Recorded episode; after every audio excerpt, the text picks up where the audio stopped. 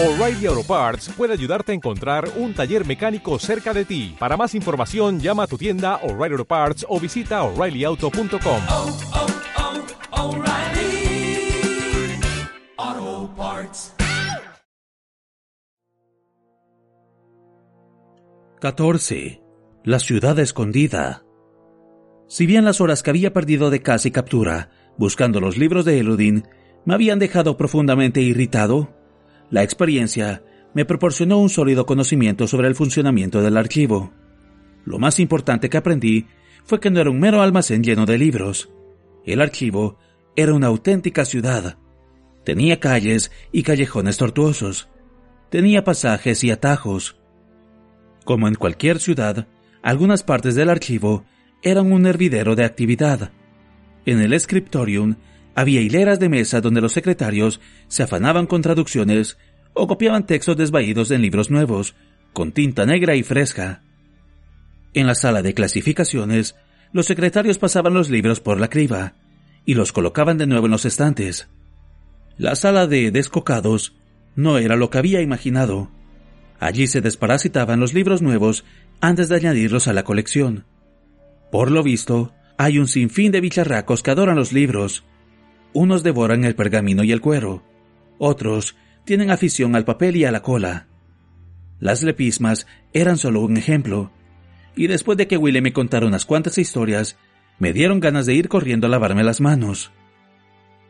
La jaula del catalogador, el taller de encuadernación, rollos, palimpsestos. En todas esas salas, llenas de silenciosos y laboriosos secretarios, se vivía el ajetreo de una colmena. Pero en otras partes del archivo ocurría todo lo contrario. La oficina de adquisiciones, por ejemplo, era muy pequeña y estaba permanentemente a oscuras. A través de la ventana vi que toda una pared de la oficina estaba ocupada por un mapa inmenso, con las ciudades y los caminos marcados con tanto detalle que parecía un telar enmarañado. El mapa estaba recubierto con una capa de laca alquímica transparente, y en varios puntos había notas escritas con lápiz rojo, que localizaban rumores de libros atractivos y las últimas posiciones conocidas de los diferentes equipos de adquisición. Volúmenes era como un gran parque público. Todos los estudiantes tenían libertad para entrar allí y leer los libros de los anaqueles. También podían presentar una solicitud a los secretarios, que de mala gana iban a estanterías para encontrar, si no el libro exacto que les habían pedido, al menos algún otro relacionado. Pero en estanterías era donde se concentraba el grueso del archivo. Allí era donde vivían los libros. Y como en cualquier ciudad, había barrios buenos y barrios malos. En los barrios buenos todo estaba debidamente organizado y catalogado. Allí, la referencia del catálogo te guiaba hasta un libro con extrema precisión, como si alguien te lo señalara con un dedo. Luego estaban los barrios malos, secciones del archivo olvidadas, abandonadas o simplemente demasiado problemáticas para que se ocuparan de ellas de momento. Allí los libros estaban organizados según catálogos viejos o no obedecían a catálogo alguno. Había paredes de estantes que parecían bocas donde faltaban dientes. Allí donde, en el pasado, los secretarios habían canibalizado un catálogo viejo para ordenar los libros según el sistema que estuviera de moda en ese momento. Treinta años atrás, habían trasladado dos pisos enteros de libros de un barrio bueno a otro malo, cuando una facción rival de secretarios quemó los catálogos del Larkin, y estaba, por supuesto, la puerta de las cuatro placas, el secreto del corazón de la ciudad. Era agradable pasear por los barrios buenos. Era gratificante ir a buscar un libro y encontrarlo exactamente donde debía estar. Era fácil, reconfortante, rápido. Pero los barrios malos eran fascinantes. Los libros guardados allí estaban abandonados y polvorientos. Cuando abrías uno, quizá leyeras palabras que ningunos ojos habían tocado durante centenares de años. Allí, entre la basura, había auténticos tesoros. Era allí donde yo buscaba información sobre los Chandrian. Me pasé horas, días enteros buscando. Una de las razones por las que había ido a la universidad era mi obsesión por descubrir la verdad sobre ellos. Ahora que por fin tenía fácil acceso al archivo, me propuse recuperar el tiempo perdido. Pero pese a mis largas horas de exploración, no encontré prácticamente nada. En varias antologías de cuentos para niños aparecían los Chandrian haciendo pequeñas travesuras como robar tartas o agriar la leche. En otros, regateaban como demonios en dramas morales atures. Esparcidos por esas historias había unos pocos y delgados hilos de realidad, pero nada que yo no supiera ya. Los Chandrian estaban malditos. Había señales que anunciaban su presencia, fuego azul, herrumbre y putrefacción, una sensación de frío. Mi cacería se hacía más difícil al no poder pedirle ayuda a nadie. Si corriese la voz de que me pasaba horas leyendo cuentos para niños, mi reputación no mejoraría mucho. Y lo más importante, una de las pocas cosas que sabía sobre los Chandrian era que se esforzaban brutalmente para reprimir cualquier conocimiento de su existencia. Habían matado a mi troupe porque mi padre había compuesto una canción sobre ellos. En Trevon, habían matado a todos los invitados de una boda, porque algunos los habían visto representados en una pieza de cerámica antigua. Dadas las antiguas circunstancias, hablar de los Chandrian no parecía lo más prudente ni sabio. Así que seguí buscando yo solo. Al cabo de unos días, perdí la esperanza de hallar algo tan útil como un libro sobre los Chandrian, o incluso algo tan sustancioso como una monografía. Sin embargo, seguí leyendo con la esperanza de dar con un retazo de verdad oculto en algún rincón. Un solo hecho, una pista, algo. Pero los cuentos para niños no abundan en detalles, y los pocos que encontré eran a todas luces descabellados. ¿Dónde vivían los Chandrian? En las nubes, en los sueños, en un castillo de caramelo. ¿Cuáles eran sus señales? Truenos, el oscurecimiento de la luna, en un relato hasta mencionaban los arcoíris. ¿A quién se le ocurriría escribir eso? ¿Por qué hacer que los niños le tuvieran miedo al arco iris?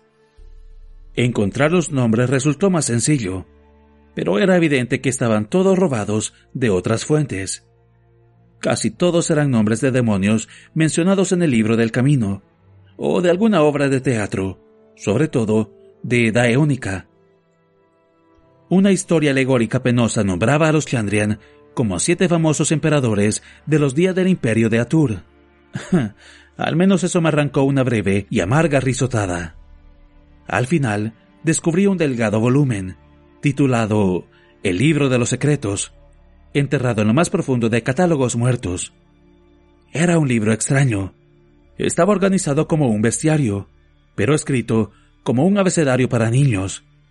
Tenía ilustraciones en que aparecía series de cuentos de hadas como ogros, troles y resinillos. Cada entrada tenía una ilustración acompañada de un poema breve e insípido.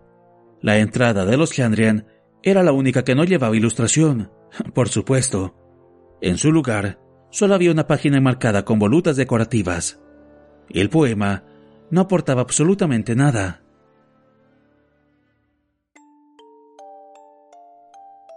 De un sitio a otro los Chandrian van, pero nunca dejan rastro ni sabes dónde están. Guardan sus secretos con mucho cuidado, pero nunca te arañan ni te pegan un bocado. No montan peleas ni arman jaleos. De hecho, con nosotros son bastante buenos. Llegas y se van, te vuelves y se han ido, como un rayo en el cielo, como un suspiro. Pese a lo irritante que me resultaba un texto tan superficial, al menos dejaba algo muy claro. Para el resto de la gente, los Chandrian no eran más que cuentos de hadas infantiles, tan irreales como los engendros o los unicornios. Yo sabía otra cosa, por supuesto. Los había visto con mis propios ojos. Había hablado con Ceniza, el de los ojos negros. Había visto a Haliax, envuelto en un manto de sombra. Continué mi infructuosa búsqueda. No me importaba lo que creyera el resto de la gente. Yo sabía la verdad, y no soy de los que se rinden fácilmente.